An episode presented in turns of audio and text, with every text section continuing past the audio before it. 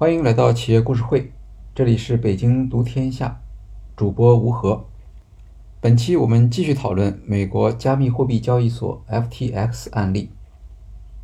在上期案例中，我们谈到 Sam Bankman-Fried 在 Alameda Research 成功创业之后，如何为自己的企业寻找第二增长曲线，在香港创立加密货币交易所 FTX，它和加密货币圈其他交易所的关系，以及如何寻求在美国。获得监管当局认可所做的种种努力。那在上一期案例中，我们提到一个它的设计：FTX 为了筹集资金，向投资人发售自己的代币 FTT。据 FTX 透露，FTT 一共发行了3.5亿枚，也就是在整个。市场上，FTX 一共生产出这么多数量的代币，那么这部分代币并没有全部发售出去，它一共发售了其中的六千万枚，这是在它上市的时候。后来当然它又陆陆续续发售了一部分，有一些是给员工作为期权，那么剩下的 FTT 显然是多数。这一部分 FTT 放在哪里？理论上讲，这些 FTT 应该留在 FTX，类似于库存股票。不过，SBF 有自己的想法，他觉得把 FTT 放在 FTX，在财务报表上只能放在所有者权益里面，不能列入资产。相反，如果将一部分 FTT 放在 Alameda Research，那么 Alameda Research 所持有的 FTT 就可以作为资产项目体现在资产负债表上。这样安排，一旦 FTT 市场价格上涨，它作为资产、作为抵押品的价值也会增加。SBF 手上剩余的 FTT 将近三亿枚。虽然市场行情有波动，但从2021年开始，FTT 的价格始终保持在22美元以上。由此，Alameda 就开始用 FTT 作为贷款抵押物，满足交易资金和投资资金的需要。在那个时候，无论是 STF 还是投资人，大家都觉得 FTT 的设计很不错，FTX 的前景很光明，所以 FTT 的价格肯定会越来越高。SBF 对此感到非常满意，他曾经有一次说，FTT 很好的解决了 Alameda 的资本需要。因为阿拉米达作为一家投资公司，它的回报率在加密货币市场效率提高的时候在下降。那为了保持相同水平的利润，就需要不断的增加它的资本总额。FTT 其实就是起了这样一个作用。虽然这是一个凭空造出来的代币，但是到了阿拉米达手上，他就可以用它来从贷款人那里获得资金。但是这个逻辑里面还是有一个漏洞，那就是这两家公司的关系。如果这两家公司没有关系，这个逻辑是完全合理的。但是他们两家的关系是太密切了。那么在这种情况下，FTT 能不能作为一项独立的资产列入 Alameda 资产负债表？这可能就是有疑问的，因为他们两家关系密切。我们可以假定他们两家应当是合并报表。到了合并报表的时候，就会奇怪了。其中一家公司的股票作为另一家公司的资产，这样的处理在会计上来说肯定是有疑问的。似乎 FTT 放在所有者权益中是更加合理的做法。但是作为一个创业者，我们可以看到 SBF 的确抓住了加密货币行业的特点，它让 FTT 充分发挥出作用，相当于自带财务杠杆，而不需要到外部去寻求这种帮助了。那么他这样做，Alameda Research 发放贷款的这些人知不知道呢？他们是知道的，只不过当时 FTT 的行情一直在上涨。所以这些贷款人对于 FTT 作为抵押资产的风险视而不见，或者他们设置了一个很高的安全边际，觉得就没有问题。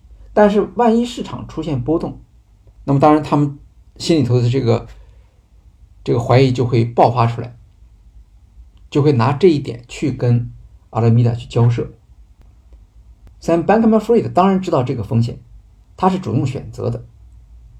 因为这是 FTX 能够快速增长的动力，所以他必须承担这个风险。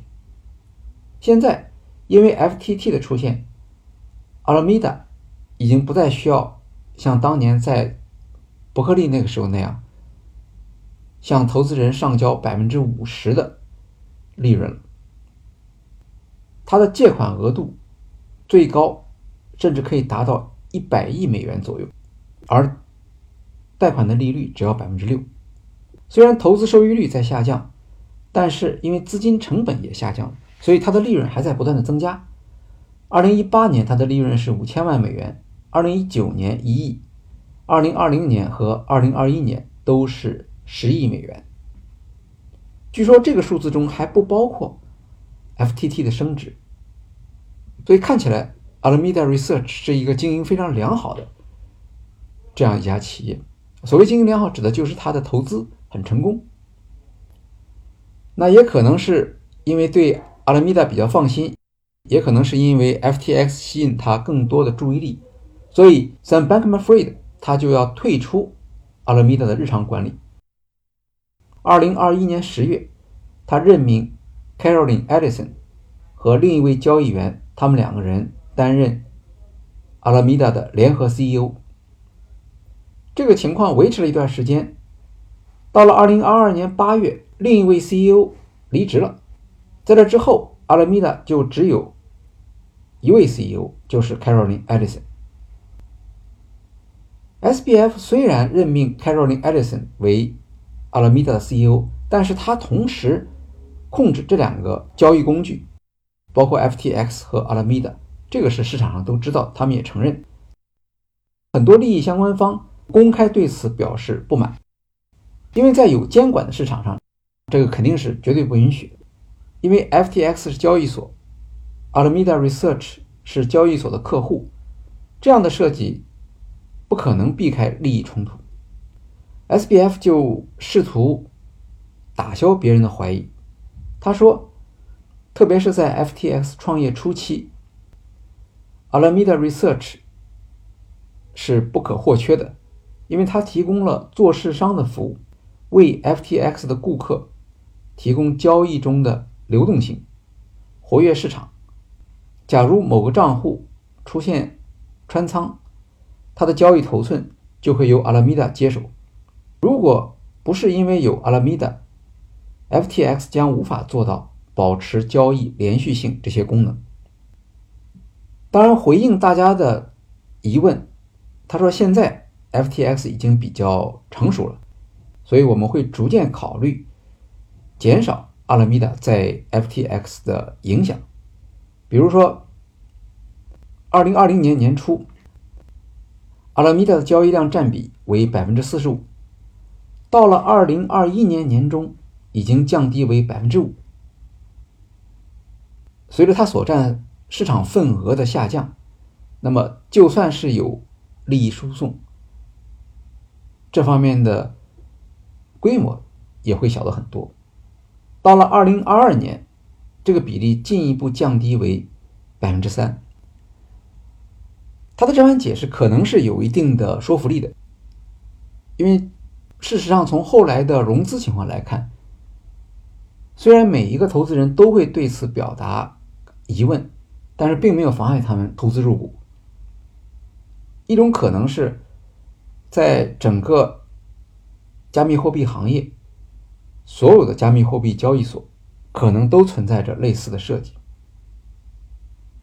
另一方面，阿拉米达既然承担起保证 FTX 交易流动性的责任，他当然要从交易所获得一些优待。只不过，外界很难想象这种优待是什么样的。优待的程度有多大？那现在当然我们知道了，因为在今年的法庭庭审中，FTX 的二号人物 Gary Wang 在法庭作证，他介绍了阿拉米达在 FTX 享有哪些特权。有些特权比较正常，比如说他说他们在设计的时候会优先让阿拉米达成交。那作为做市商，这个说得过去，但是有一些特权就比较让人奇怪。其中最重要的一项是允许阿拉米达的账户出现负数，也就是允许阿拉米达穿仓。那么，如果其他的客户出现穿仓这个情况，FTX 会强制平仓，以避免更大的损失。这是。整个行业通行的做法，但是阿拉米达就不一样。阿拉米达是通过一项代码来获得这项特权的。那么，为什么他要给他这项特权呢？又回到了前面的问题，就是阿拉米达是一个做市商，因为 FTX 通过阿拉米达来承接其他用户由于穿仓造成的损失。向交易对手提供履约服务，因为市场波动是不可预测的，所以在提供这项服务的时候，阿拉米达并不是肯定能赚钱的，有的时候它也会亏钱。所以在这个意义上，可以理解为阿拉米达的功能是将可能危害 FTX 的市场震荡承接下来。这也可以解释为什么很多外界赞扬 FTX。它在交易的时候有更高的可靠性和稳定性，其实都是 Alameda 在那里提供缓冲。那么与此相关的另一个问题是，阿拉米达账户的负数到底是负多少？Gary Wang 在法庭上作证说，他的限额是六百五十亿美元。这个数字一说出来，大家都很吃惊，也不理解为什么会有这么大一个数字。当然，这个限额。盖瑞王说：“不是一天形成的。那么最早是什么时候？最早是二零一九年的七月三十一日。这个时候他们成立没多久。到了二零二零年的时候，他曾经听交易员问 Sam Bankman-Fried 说：‘我们可以有负值，但是我们这个负值可以允许我们做到多少负值？’Sam Bankman-Fried 回答说：‘说你只要不超过 FTX 的年收入就行了。’在二零二零年，这个收入是一点五亿美元，也就是说，阿拉米达的账户的负数最多不超过一点五亿美元。二零二一年，随着交易所收入的增加，这个数字就增加到了十亿美元。二零二二年是二十亿美元。那么检察官就问 Sam Bankman-Fried 说：“你为什么要给他六百五十亿美元的额度？”Sam 的回答说：“这是理论值。”我们从来没有用过，也没有办法来解释这个额度的合理性。有一种可能性是阿拉米达需要承担 FTX 的亏损。作为交易所，一般情况下它是旱涝保收的，因为客户在交易中间有亏损有盈利，交易所是收手续费的。但是加密货币交易所不一样，它有一些额外的风险。FTX 对外一直说自己的交易系统非常安全，在国会作证的时候，Sam Bankman-Fried 他甚至推荐监管当局使用和他一样的软件设计，因为他说我这个软件速度非常快，当某个账户出现穿仓的时候，系统可以在第一时间实现强制清算，让这个顾客退出市场。但实际上，在清算的时候并不能自动的实现，还是需要有做市商来帮助，作为交易对手来承接这个账户。那么，如果交易是一些活跃的货币，很多大型的交易商他们愿意承接；但如果是不活跃的交易，很少有人做的，这个时候承接者的风险会比较大。如果交易所说要强制平仓，却没有对家，怎么办？这个时候，阿拉米达就会作为对家出现，为 FTX 提供结算服务。SBF 和 Gary 王对自己的技术很有信心，所以对外说了很多比较高调的话。但是，他们毕竟只是技术高手，他们不是神仙。市场上的人有各种各样的观察问题的角度，总有一些角度是他们没有想到的。所以错误是无法避免的。在这之前，我们经常介绍 Sam Bankman-Fried 作为一个优秀的交易员，他如何在金融市场上发现交易效率方面的漏洞，或者识别一些固定的模式，通过这种对模式的洞察来获利。这是他的高光的一面，他作为一个交易员非常精彩的篇章。但是他也有走麦城的时候。在 FTX 成立之后，因为 FTX 交易量很大，交易很活跃，它也成为黑客盯上的目标。那么在这个过程中，它就出现了一些损失，有的损失数额还比较大。其中有一个很有名的黑客，这个事件在麦克路易斯的书里面报道过，《金融时报》也报道过。这是在二零二一年的四月。一位土耳其的交易员，他成功的探测到了 FTX 交易的一个漏洞。当时有一款加密货币叫做 Mobile Coin，这个 Mobile Coin 是做什么用的呢？是为一款 APP 加密通信应用叫 Signal，是在这个 APP 里面所用的一种支付工具。Signal 作为一个通信应用，它的优点就是高度的保密。Sam Bankman-Fried 他们几位高管之间相互之间通话的时候，他们就用这个 APP。但是，虽然 Signal 非常的受欢迎，可是它的加密货币 Mobile Coin 在市场上属于冷门品种，可能是它的交易场景不多吧，所以交易量非常少。对于那些喜欢做控盘的投机商来说，这是一个很好的投资对象，因为只要用很少的钱就可以把它的价格做暴力的拉升。这就是这位土耳其交易员所做的事情。他把 Mobile Coin 的价格从六美元在很短的时间内拉升到了七十美元，然后他就用手上掌握的 Mobile Coin 作为抵押品。向 FTX 申请贷款，这个做法在 FTX 是允许的，甚至它是欢迎的。一方面，他可以利用贷款来收费；另一方面，他知道这些人拿了贷款之后，其实是做更多的交易，客观上对他是有好处的。但是这次情况不一样，这个交易员拿到了贷款之后就消失了。当然，他有抵押品。掌握在 FTX 手里头，这些抵押品是什么呢？抵押品就是 Mobile Coin 这款加密货币。等到 FTX 发现这个问题，然后去计算 Mobile Coin 的价值的时候，这个时候因为市场上没有人炒作它，所以 Mobile Coin 的市场价格它就回到了起点，也就是又回到了六美元，相当于抵押品的价值只剩下不到十分之一了。这次交易的亏损是规模很大的，《金融时报》上说亏损十亿美元，麦克路易斯说亏损了六亿美元，但是这只是一部分，还有其他的部分。这是 SBF 在麦克路易斯采访中间承认的。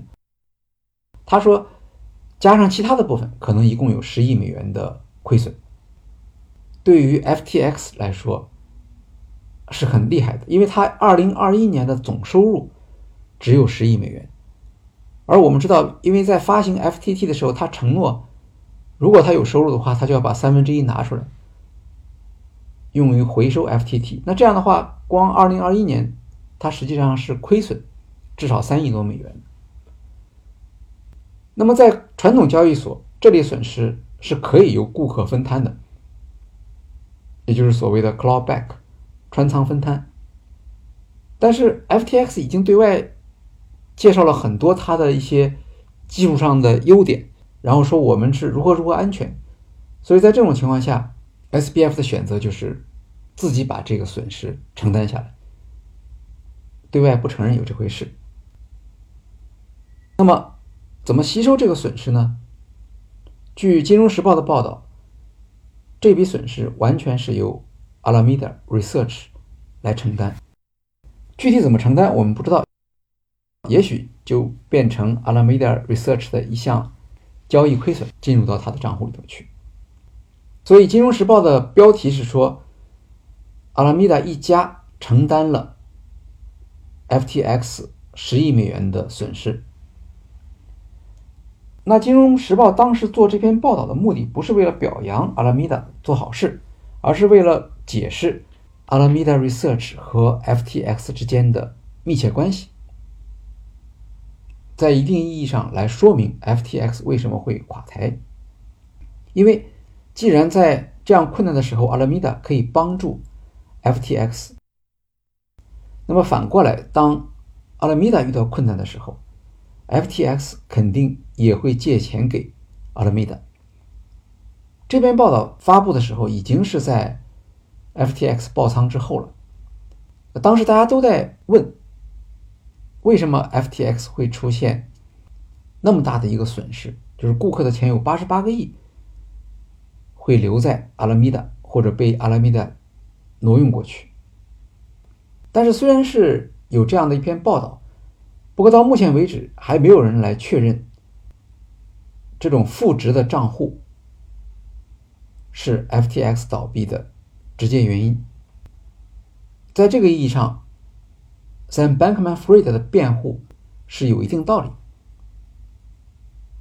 虽然 Alameda 有。负值的特权，但是这个负值的特权既没有危害 Alameda，，也没有危害 FTX。解除了黑客造成的损失之后，对于 FTX 来说，其实是一个相当于产品迭代。那么，并不是只有 FTX 选择这样做，很多知名的互联网企业在遇到黑客的时候，他们也采取这样的做法。我们在之前讲 Uber 这个案例的时候，也谈到过类似的案例，就是企业在遇到黑客的时候是花钱来解决问题，把它作为一种黑客的赏金，修补自己系统的漏洞，而不是去向公众承认自己的系统中出现了问题。像这种事情属于比较意外的。或者规模不大的，因此无论是在 FTX 内部还是在外部都没有引发别人的注意。也就是说，Sam Bankman-Fried 和他的团队很好的掩盖了可能出现的这些问题，而且这些问题后来的确也不是导致 FTX 垮台的原因。那么真正的原因还是外部环境的变化。二零二一年是一个对加密货币来说非常好的年份，市场上涨的很厉害。但是过了二零二二年一月初，情况就发生了改变。年初的时候，整个加密货币市场总价值曾经达到二点二万亿美元，是一个比较高的水平。但接着很快就出现了问题，比如俄乌战争出现了不稳定的信号。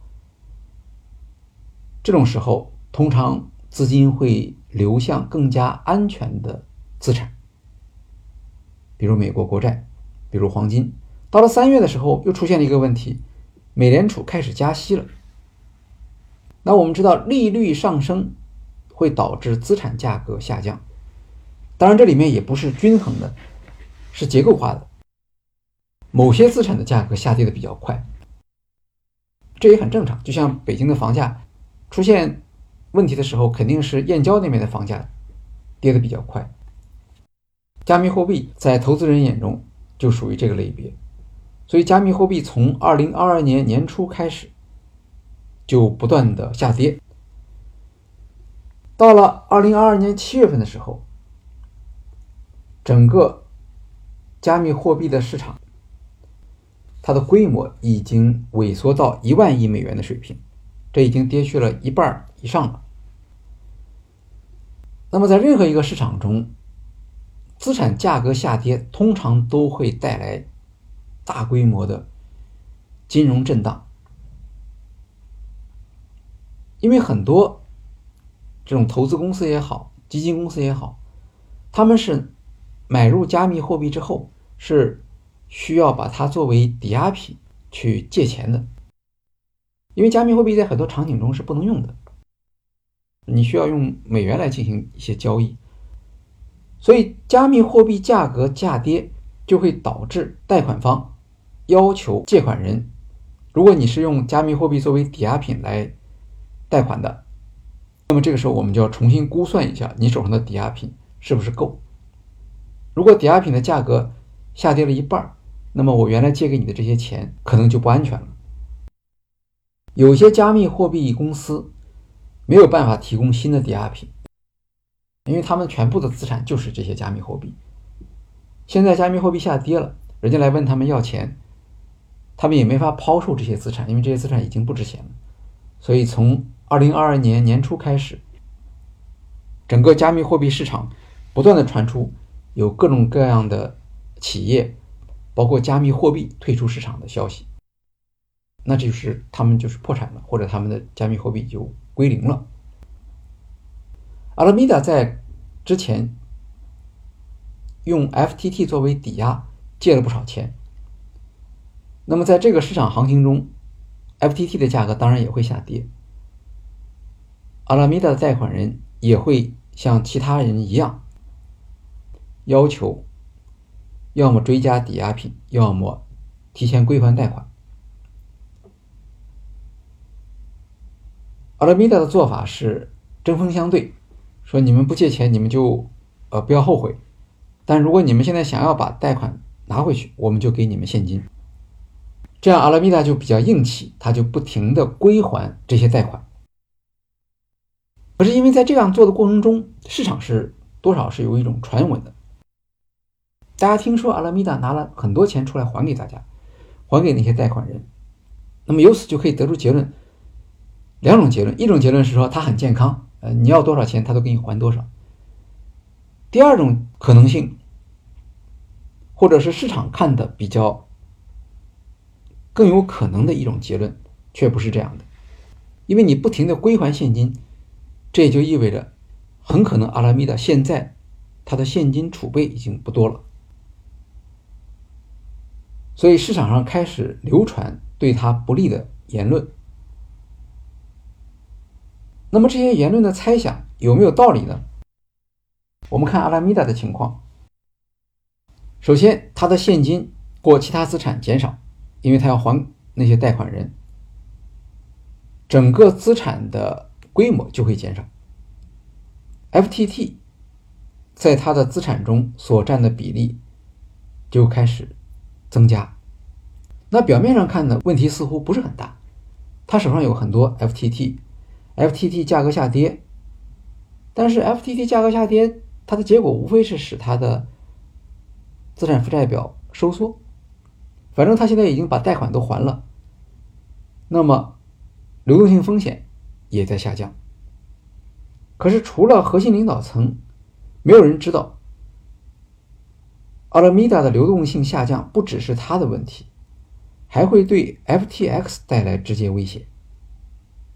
原因是阿拉米达的资金来自占用 FTX 顾客的存款，他把这部分资金拿去归还贷款了。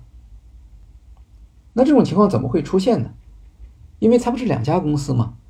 为什么 FTX 顾客的存款会跑到阿拉米达那里去？这个和 FTX 早期遇到的一个困难有关系。因为刚刚成立的时候，FTX 是没有办法在美国银行开户的。当初 Alameda Research 用的是一个中性的名字，Alameda 是当地的一个地名，那 Research 听起来好像是一个研究机构。他没有说他自己做什么业务，所以银行就给他开了户了。但是到了 FTX 的时候，情况就不一样。啊，人家就问你，FTX 是什么意思？是期货交易所。交易所做什么呢？做加密货币，这是一个非法的业务，所以银行没有给 FTX 开户。没有银行户头，顾客他们要把钱转入交易所怎么办？这个时候，SBF 就决定用 Alameda 的账户来接收顾客的汇款。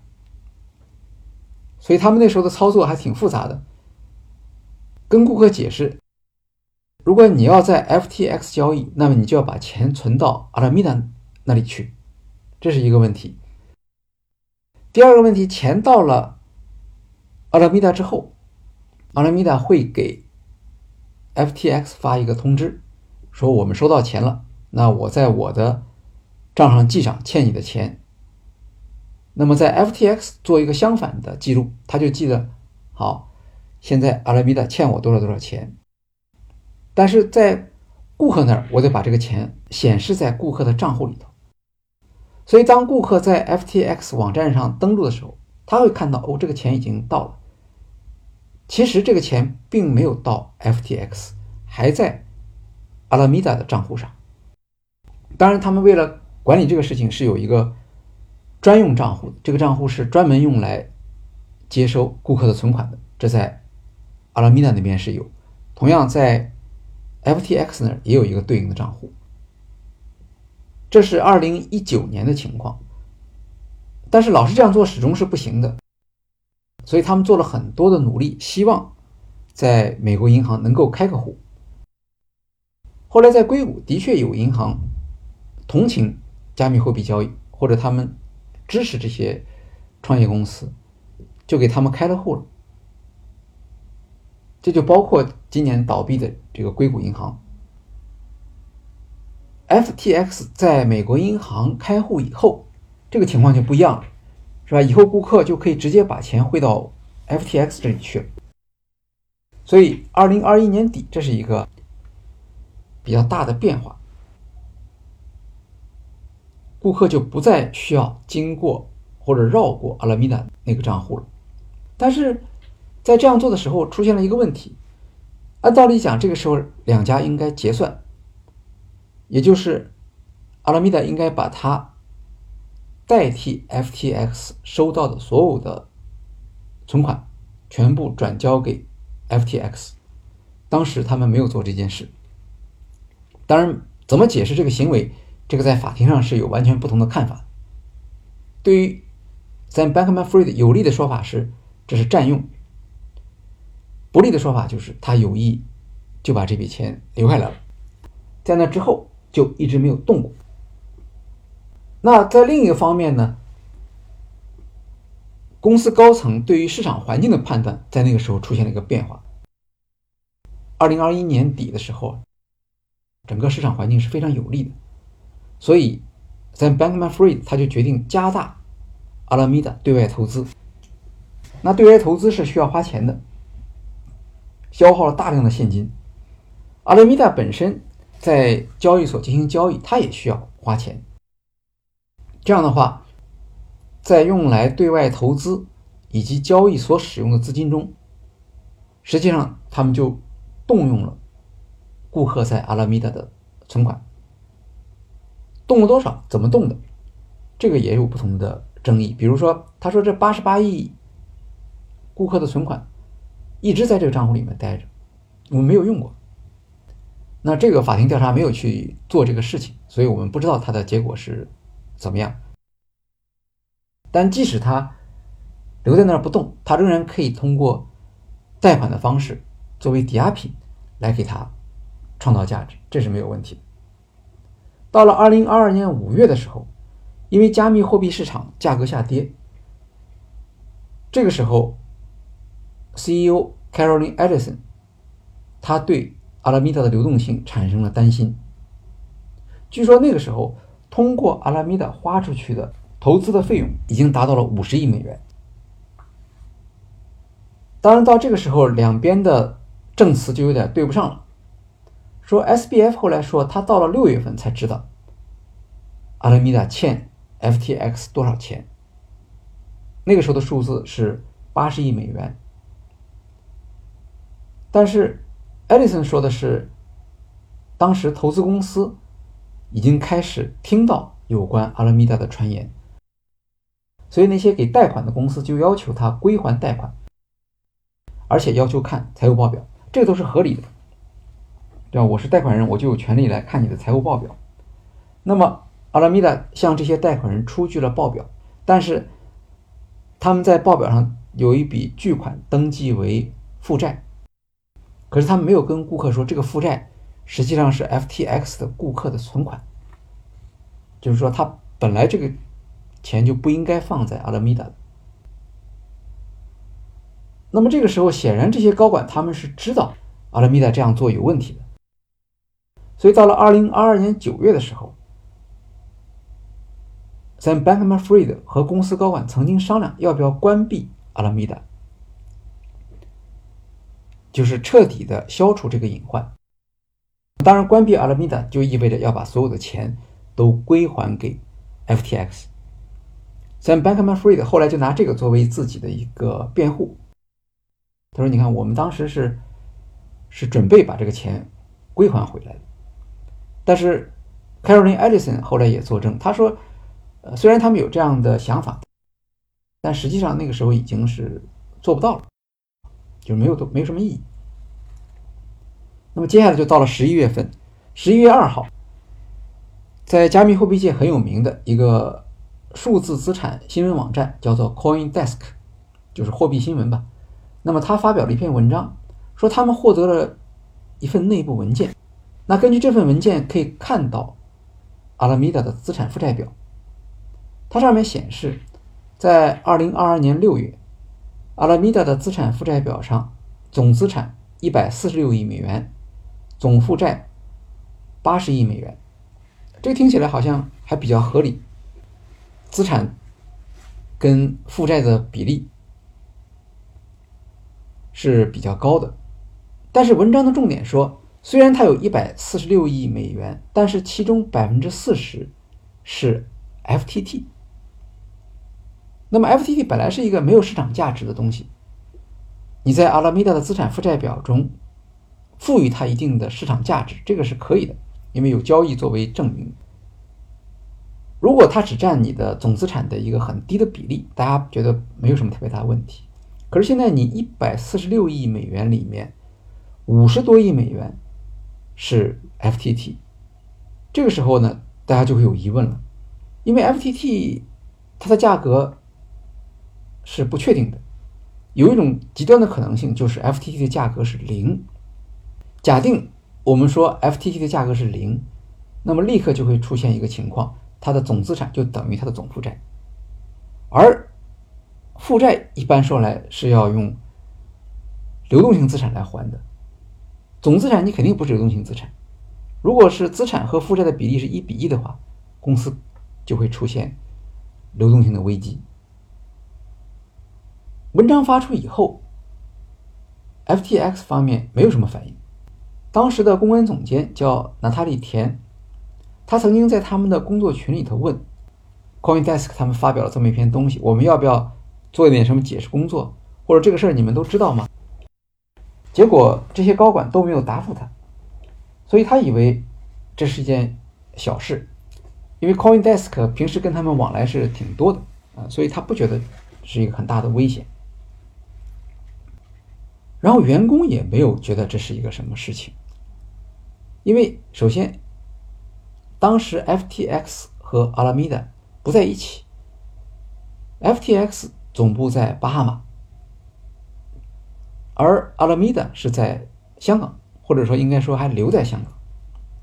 那么在巴哈马都是 FTX 的人，他们对阿拉米达本身就不是特别关心。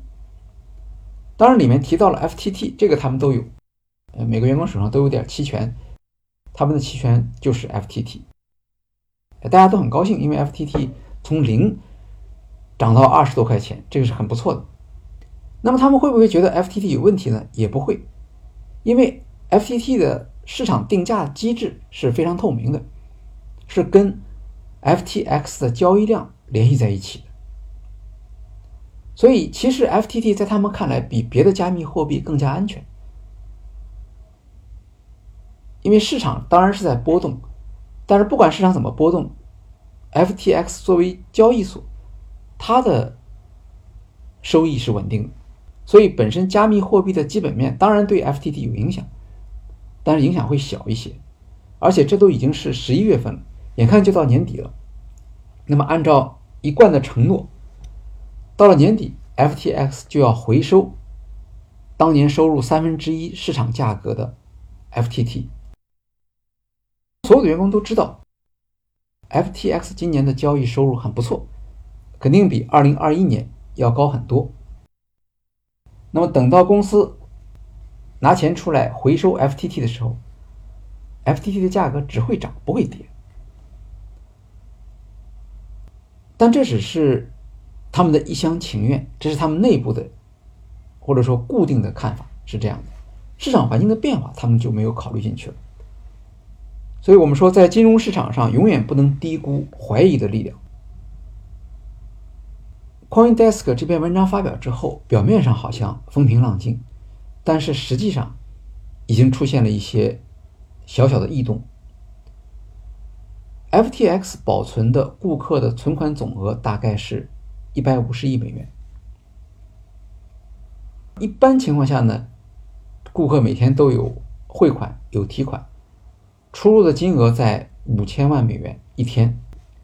但是从十一月一号开始，顾客提取存款的速度出现了加速，每天的流出从五千万美元增加到两亿美元。在 CoinDesk 这篇文章发表。之后第四天，十一月六号，币安的 CEO 赵长鹏发了一个推特，他说他将出售他全部持有的 FTT。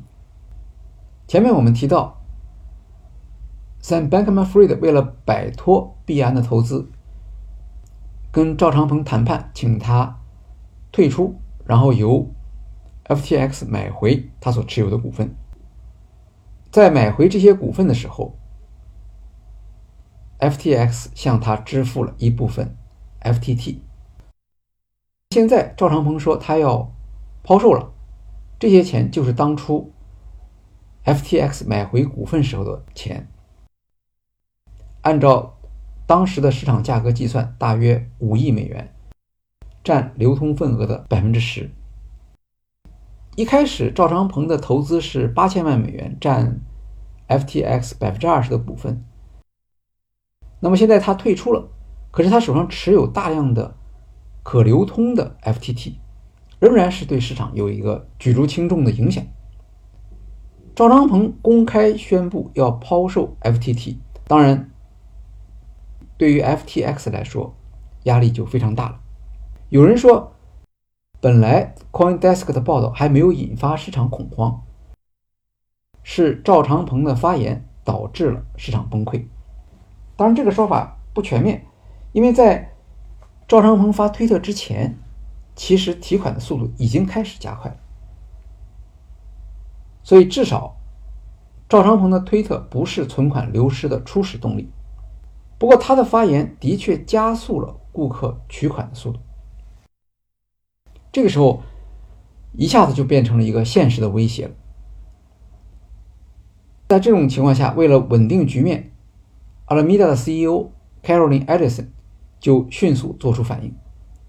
看到赵长鹏的发言之后，不到一个小时，他也发出了一条推特，他说：“如果赵长鹏同意，我们应当减少出售 FTT 对整个市场的冲击。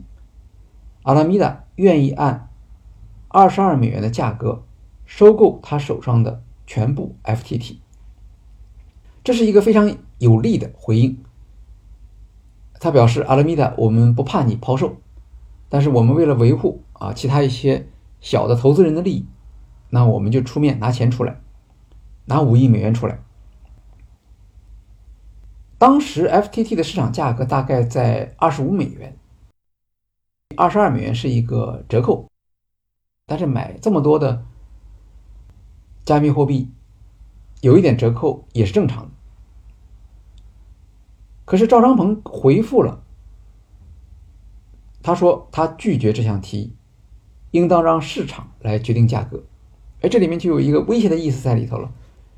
究竟市场是什么价格？我们不要用这种大宗交易来掩盖真实的市场价格。那么赵长鹏的这个回复应该说是含义非常丰富。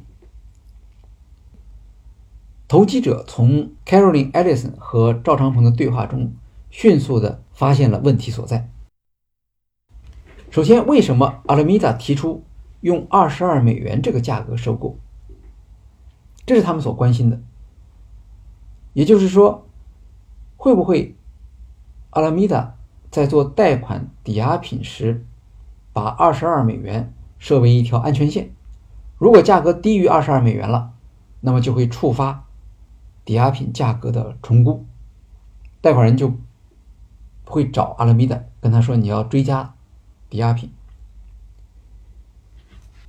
由此分析的话，阿拉米达情况看来的确不是很乐观。当阿拉米达出现不利的消息的时候，那么投资人的做法是什么？应该是卖空阿拉米达。但是阿拉米达是不能卖空的，对吧？它没有上市。可是 FTT 可以卖空。只要我们打击了 FTT，把 FTT 的价格拉到二十二美元以下，阿拉米达也就完蛋了。而且我们刚才提到，FTT 的市场价格是二十五美元。如果二十二美元对于阿拉米达是一个生死线的话，其实不需要花很大的力气，我们就可以击穿阿拉米达二十二美元的这个价格。所以，投机者就开始行动起来了。他们发现了一个阿拉米达的弱点。那这样说有没有根据呢？我们可以从数据上来看，平时 FTT 每天的交易量大概是五千万美元，已经是很不错了。因为它一共才流通中的 FTT 的数量大概也就是不超过一亿枚吧，这是一个比较流动性高的一个产品。那么到了十一月六号，你就会发现。交易量突然上升到五亿美元，放大了十倍。还有的说法说是当天的交易量达到了十一亿美元，那么就放大了二十倍。那实际的情况、细节的情况是怎么样的？有一家加密货币风险研究建模公司叫 Gauntlet，他们就跟踪这个交易数据，他们发现。在 Caroline Ellison 发布推特之后，只过了二十秒，市场上做空 FTT 的数量就出现了激增，而且是做空为主，做空和做多的比例达到四比一，这是个非常强的向下打击 FTT 市场价格的力量。到了十一月八号，FTT 的交易量上涨为三十三点五亿美元。这个就可能就已经接近了整个 FTT 的市场价值了。十一月八号以后就没有数据了，因为一下子 FTT 就从二十五美元就跌到了两美元，大概这样一个水平，后面就就不存在了。当然，现在 FTT 还在啊，还有交易，这个后面我们会提到。那怎么看待这个事情呢？这家刚才我们说的加密风险研究建模公司 Gauntlet。它的创始人和 CEO 叫 Taran Chitra，他说啊，这是加密货币市场的一个典型的特点，他说，因为采用了区块链技术，所以我们实际上是可以看到加密货币的流动方向。他举了个例子说，以阿拉米达为例，他在和这些贷款人签订贷款协议的时候，我们是能够看到。为什么能够看到呢？是因为这些贷款协议它都是用 FTT 做抵押的。怎么样来证明这个东西抵押给人家了呢？对吧？你你不是一个现实的资产吗？因为他们可以在网络上看到阿拉米达向贷款方发送 FTT。当然 g o n z a l e s 他是做分析的，他不会跟踪这个。但是有专业的公司，比如像数据分析公司叫 Nansen，他们就会在市场上披露这个信息。还是我看到了，看到 FTT 流动了，是从阿拉米达流向什么什么地方。那么这个时候大家就知道了，肯定是贷款了。要不然他把钱发给人家干嘛？是因为他需要把这个钱拿去做抵押吗？所以交易的存在和交易的时间他们是知道的，但是他们不知道什么？不知道交易的价格。可是当 Caroline Ellison 发出推特的时候，整个市场就知道交易价格，肯定就是二十二美元。投机商的敏感。啊，他们一看到这个东西就明白，阿拉米达遇到麻烦，然后就开始来卖空。那站在 FTX 这边来看，我们想，Edison 在发布这个推特之前，应该是和 Sam Bankman-Fried 商量过的。他们两个人都是非常优秀的交易员，然后在做出决定的时候，肯定也考虑过市场会有什么反应。他们当然也知道有人在盯着他们，全场都知道。他们把 FTT 曾经发送过去，后来他们归还贷款的时候呢，可能 FTT 呢又回到他们这儿来了。但是第一，他们讨论的时间是很短的，因为赵长鹏发出那个通知以后，大家就准备要卖空 FTT 了，所以他们必须尽快的做出反应。第二个问题在于呢，平时他们做交易虽然很擅长、很优秀，但是他们的一般的交易对手呢？是具体的某一个账户或者某一个机构，这次不一样。这次他们做出决定之后，他们会发现他们面对的不是某一家机构，而是全场所有的投机者。这样的话，他们的判断和预测实际上就比较有局限了。那还在这一天啊，十一月六号这一天是星期天，消息就传得非常快。在做空的力量刚刚开始积累的时候，市场当时可能还在观望，因为整个 FTT 的总规模并不大，它一共才五十亿美元的市值嘛，而且这五十亿美元市值并不都是可流通的，很大一部分是控制在 FTX 和阿拉米达手中。假如说阿拉米达真的没有问题，它有很多办法可以来反击。比如可以逼空，它可以在市场上购买流动的 FTT，把价格提升上来，这样你做空的人，你的成本就越来越高嘛。因为市场上的 FTT 本身数量不多，所以如果他这五亿美元不去买赵长鹏的 FTT，直接在市场上买，可能一下就会把 FTT 的价格提高到一个非常高的水平，甚至在最极端的情况下。可以由 FTX 出面说，我们现在提前兑现年终回收 FTT 的承诺。那这个消息只要一放出来的话，马上 FTT 的价格就会上涨。做空的那些人，估计其中多数是使用保证金的，所以他们是坚持不了多久。而且只要价格上行到一定的程度，他们就会爆仓。但是他们没有这样做。那么这就给市场发出一个信号，是不是 FTX 自己现在也有问题啊？他不能去帮他了。那实际上确实就是这样一个情况，因为在 FTT 市场价格下跌的同时，顾客从 FTX 提款的速度也在增加。现在增加到什么程度？一个小时流出一亿美元，它一共才一百五十亿美元，大概这样一个水平。那这样算起来的话，坚持不了多久了。当天也就是十一月六号这一天，流出了二十亿美元。到了周二的时候，也就是八日早上，顾客已经从 FTX 提取了五十亿美元。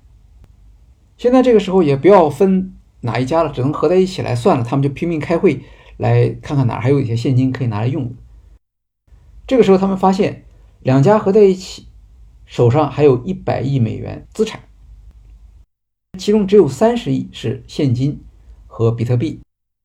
比特币因为信用水平比较高，就视同现金了。其他的都是无法变现的投资和 FTT，其中包括。Sam Bankman-Fried 持有的一种加密货币叫 Solana，这个很有名，因为市场上只有他看好这款货币。这款货币在他持有期间，最高的价格曾经达到一百一十亿美元。但是现在，因为随着整个加密货币市场下跌，再加上 FTX 出现问题了，所以 Solana 也跌到可能只剩下几亿美元这个价格了。那我们看，当初 Sam 曾经认为 FTT 解决了阿拉米达的资本缺口，但是现在恰恰是 FTT 它又在摧毁阿拉米达乃至 FTX 的资本基础。现在阿拉米达已经完全丧失了流动性了，不可能归还他所占用或者说他所窃取的 FTX 的顾客存款。FTX 本身没有那么多钱。他还完了他的钱以后，就没有办法来应对顾客的提款要求，所以他们就说十一月八号开始停止提款。这个时候，当然了，Sam Bankman-Fried 他就到处去借钱，可是他要借钱的数量太多，比如说他借几亿美元，大家可能还可以；你一开口要借几十亿美元，别人都很奇怪，你的理由是什么？而且到底你的亏损会有多大？这个时候，FTX 他就没有办法来回答投资人的问题，因为他一回答这个事情就涉及到违法了。投资人也害怕他说出这种事情。如果我知道你挪用了顾客的钱，然后我还借钱给你的话，我可能也会给自己背上官司嘛。所以在这个时候，Sam Bankman-Fried 就四处碰壁，所有的人都说不能借给他，但是也有人给他出主意，说你看这些合法的机构或者怕这个沾染。风险的机构当然是借不到钱。当然，也有的人，比如说币安、赵长鹏，呃，他是一个不受监管的机构，那么他可能愿意趁着市场价格下跌的时候打折购买一些好的资产。你可以跟他去借钱。那不知道出于一种什么样的想法，S P F，then Bankman-Fried 他就去找了赵长鹏。那个时候他们俩的关系其实已经非常不好了，由于种种原因。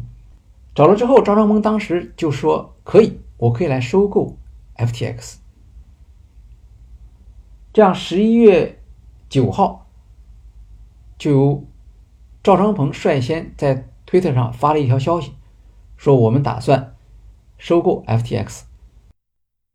然后，Sam Bankman-Fried 立刻就跟上一条消息，说我们达成了一致意见，感谢 CZ，CZ 就是赵长鹏的意思。那么赵长鹏这样说，他是事先就设计好了，还是顺势利用这个机会？没有人知道。当然，对于 Sam Bankman-Fried 来说，他可能觉得没什么区别。但是对于 FTX 的员工来说，这个区别是很大的。其实，在十一月八号停止兑付的时候，这些员工就已经知道公司不行了。那么十一月九号，他们看到了一条。之前完全不能想象的消息，币安要收购 FTX。这些人是一些非常自信心的很强的人，这个跟加密货币社区有关啊。选择加入 FTX 是因为他们觉得 Sam Bankman-Fried 是一个了不起的交易员，呃，这个就像是技术人员一样，他们不一定看得起。有钱有权的人，他们是看技术水平最好的人，所以对他们来说，Sam Bankman-Fried 他是一个符号。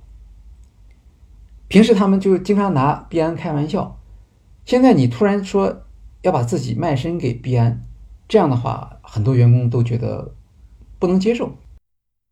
就这个这个转弯转的太大了，我们从一开始的觉得自己很不错，享有心理优势，现在突然要变成靠别人施舍才能够生存下去。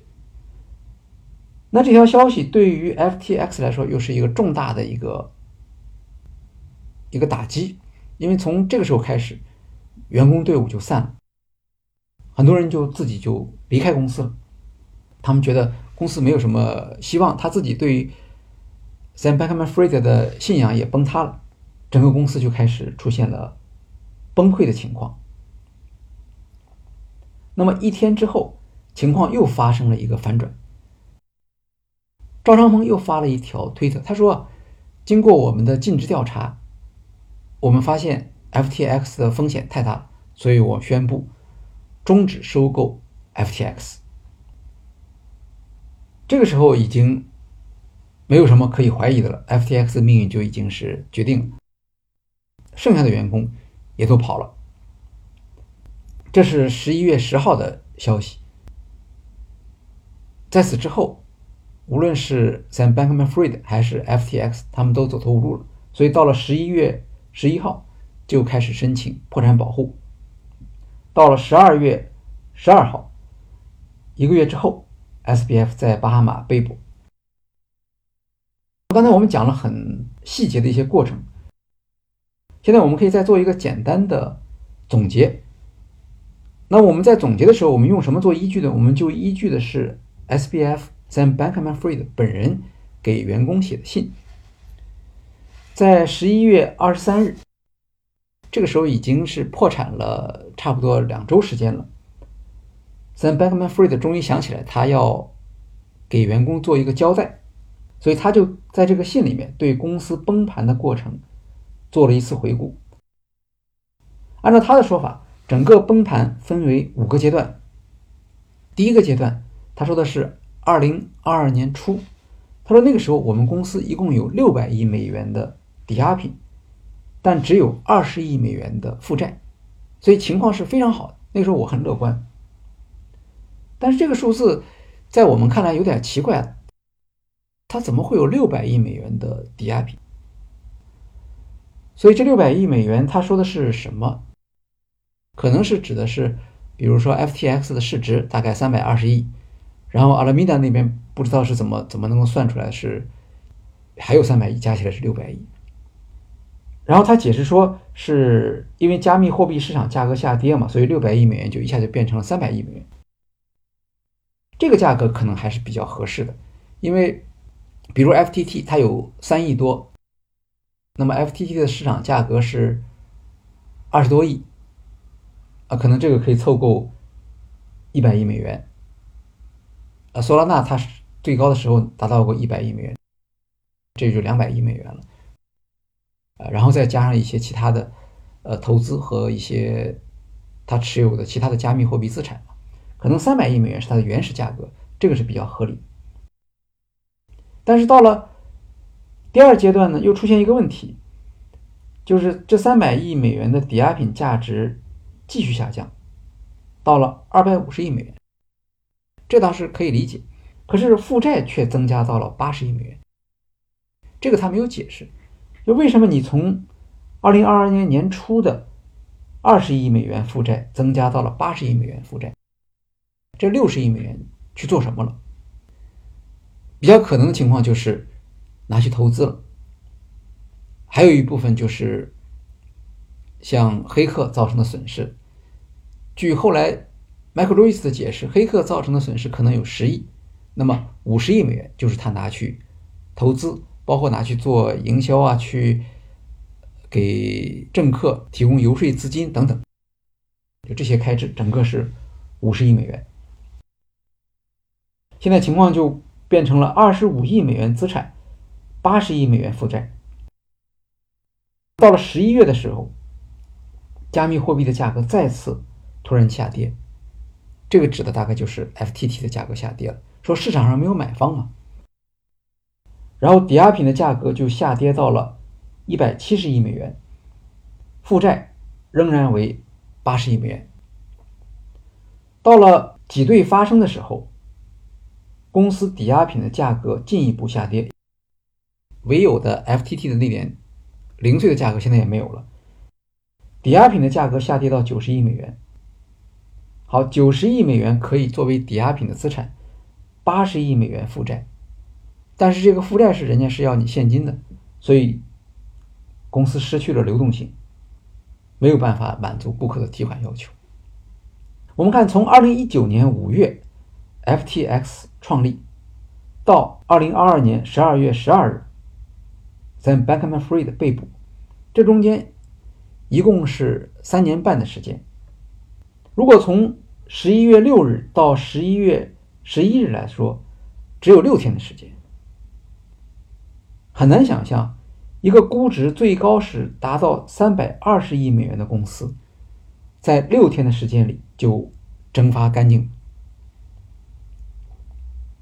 这个是有根据的，那不是有一百五十家公司曾经投资过他们吗？其中有代表性的，像是红杉资本。那记者就问红杉资本：“你们怎么看这个问题？”红杉资本说：“我们犯了错误，现在这笔投资在我们这儿已经归零了，完全损失了。”本期的内容就到这里为止了。下一期我们会讲 Sam Bankman-Fried 命运的第三幕，我们看看 Michael Lewis 和其他的媒体他们是分别怎么样来报道这件事情。欢迎大家到时候收听。好，今天的企业故事会就介绍到这里，谢谢大家。